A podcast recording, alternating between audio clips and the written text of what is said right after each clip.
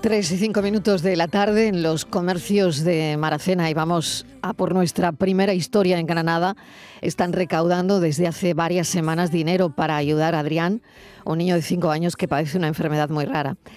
Se han repartido más de 100 huchas en comercios, en bares. La localidad se ha volcado en esta campaña de solidaridad. Pero alguien, alguien ha robado una de estas huchas. Mesa de redacción, Javier Moreno, buenas tardes, bienvenido. Hola, gracias Marilo, ¿qué tal? Muy buenas tardes. Una enfermedad ultra rara. La familia necesita 7 millones de euros para un ensayo clínico de terapia génica. Es una oportunidad para al menos tratar de frenar la distrofia neuroaxial infantil que sufre el pequeño. Así se llama la enfermedad del robo de la hucha. Podría ser anecdótico en otras circunstancias, pero nos podemos imaginar que ha dolido mucho a la familia porque tienen depositadas muchas esperanzas en esta campaña. Se busca al autor, parece que podría haber sido captado por las cámaras y queremos saber cómo va esta situación y sobre todo cómo va la campaña y cómo está Adrián en este momento. Desde luego que eso es lo primero. Javier Santiago Morales es el padre de Adrián y tal como decía Javier, este robo, de la hucha que podría ser en otras circunstancias mm, ni tan siquiera noticias, sí que lo es por la situación. Javier, ¿qué tal? Bienvenido. Hola, gracias. Buenas tardes. ¿Cómo está Adrián? Pues Adrián pasa ahora, creemos, por un momento de estabilidad. Esperemos que, sea para largo y, está un poco estable de cara a la enfermedad eh, trabajamos con, la Universidad de Sevilla de Pablo de Olavide, con el profesor José Antonio Sánchez Alcázar, y ellos tienen un proyecto, nos han dicho que creen que pueden frenar esta enfermedad. Tienen las células de Adrián, de Alejandro también, el otro niño que hay en Huelva, con la misma patología, y están trabajando por estos niños y por el resto de niños que hay en el mundo. Qué importante la investigación y más importante aún si cabe que se pueda hacer, que se pueda investigar y que una población como Maracena en Granada se vuelque y ponga huchas por toda la ciudad. ¿Qué ha pasado, Javier? ¿Qué ha pasado con esas huchas? Pues eh, esta, a ver, un grupo de personas de aquí del municipio tuvo esta idea y, nos contactó, nos dijo, mira, tenemos pensado hacer 300 huchas y repartirlas por los distintos negocios. Y así fue, hicimos una, ellos hicieron una hucha, le pusimos junto con nosotros toda la información, la foto de Adrián, cómo pueden colaborar, y lo han hecho en dos tandas. La primera se repartieron alrededor de 100, 100 150 y ahora quedaba una segunda tanda. Eh, la sorpresa fue ayer, cuando en uno de los comercios pasó una de estas personas que nos está ayudando y se dieron cuenta de que la hucha había desaparecido. Y es que la habían sustraído, la habían, habían robado, la hucha. Javier, qué triste, ¿no? Eh, qué triste es todo esto. Eh, la verdad es que mm. sí. Es, triste y, da rabia e impotencia de, Quizás no, no por la cantidad que llevará la hucha, porque no la sabemos, claro. pero sí que es verdad que hay mucho esfuerzo, como bien habéis dicho, un pueblo, Maracena, muy solidaria, volcándose con Adrián, y que ahora una, una persona, un delincuente, que, que, que, haga este, este tipo de bajeza inhumana, por, porque aquí todo el mundo sabe quién es Adrián, incluso los niños, y que haga este tipo de actos, pues da rabia y da impotencia de decir, pero hombre, ¿cómo eres capaz de hacer esto? No hay palabras, Javier. La verdad es que no, no se me ocurre nada que nada bonito, la verdad, ni que se pueda decir por la radio, ¿no? Mm. Pero mm. Mm, la verdad es que es una situación increíble. Bueno, ¿cómo se lo han tomado? ¿Cómo lo ha tomado la familia? El propio comercio.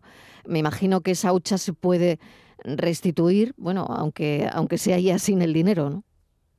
Sí, claro. Eh, como he dicho, habrá una segunda tanda, se volverán a dar a otros comercios y, algunos que también nos han solicitado han dicho, pues mira, yo quiero otra, que ha ido bien. Y, esa será la forma un poco de decir, bueno, aquí tienes otra hucha, este ladrón, a ver si ahora eres capaz de, robarla. Y... No importa lo mucho o lo poco, que hoy es en la hucha, es mm, bueno, la bajeza, ¿no? La, vileza de, de, robar esa hucha con la cara de un niño que lo está pasando mal. Javier, adelante, a ver. Sí, Javier, ¿por qué es tan caro el, estudio o el ensayo clínico? ¿Por qué esto? Cuéntanos un poquito por qué necesitan estos 7 millones, en qué se tienen que invertir para, para esos estudios que me imagino que lo que tratan es de frenar la enfermedad de Adrián, ¿no?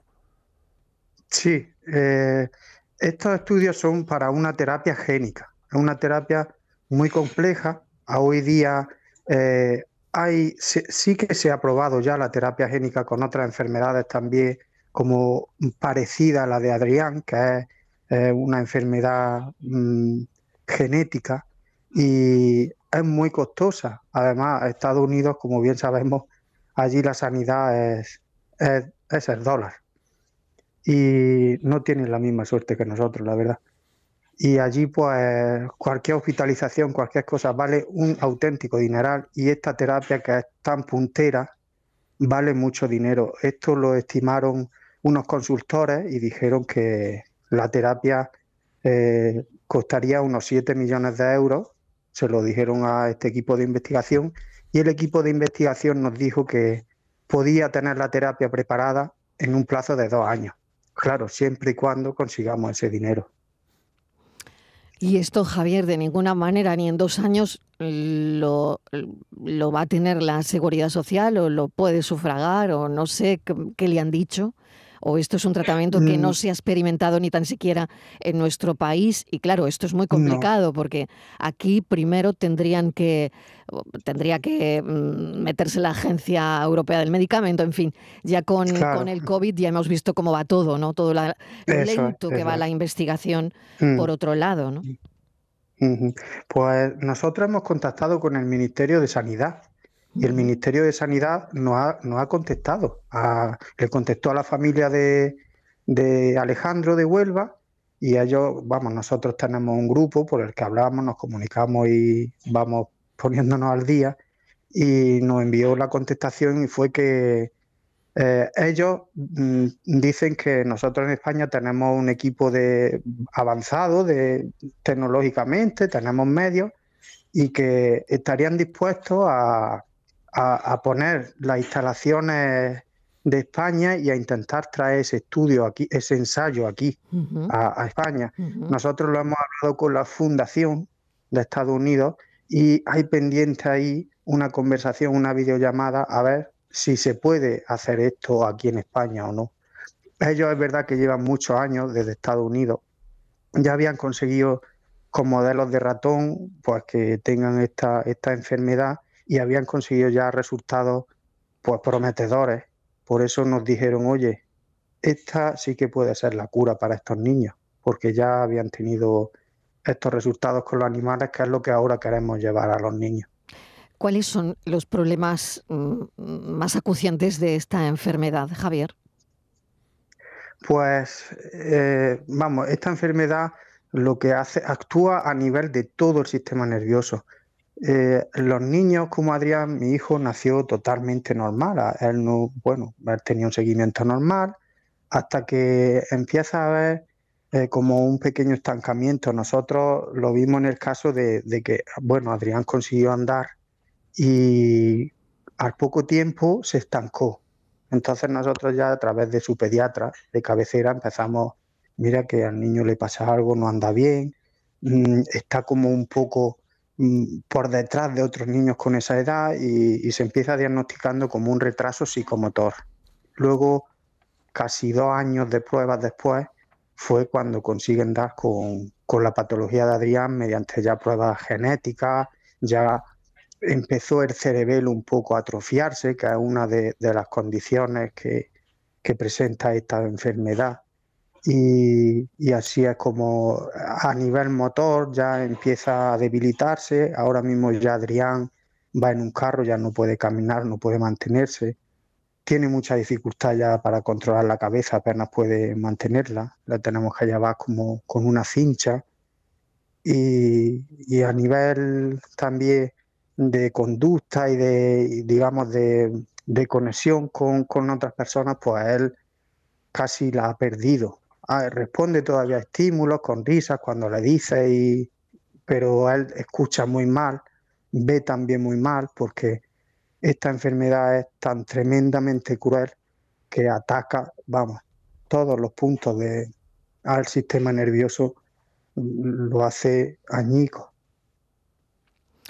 Javier Santiago, le agradezco, le agradezco enormemente este rato de charla. Em, esperemos que, no sé, si esa persona, pongamos, por ejemplo, que esté escuchando la radio, ojalá devuelva esa hucha y, bueno, no sé, y, piense, se arrepienta, hoy que hablaremos en el programa también del arrepentimiento de, de lo que significa, de lo que, de lo que ha hecho. Hmm, Muchísimas gracias. No sé si quiere añadir algo más, Javier.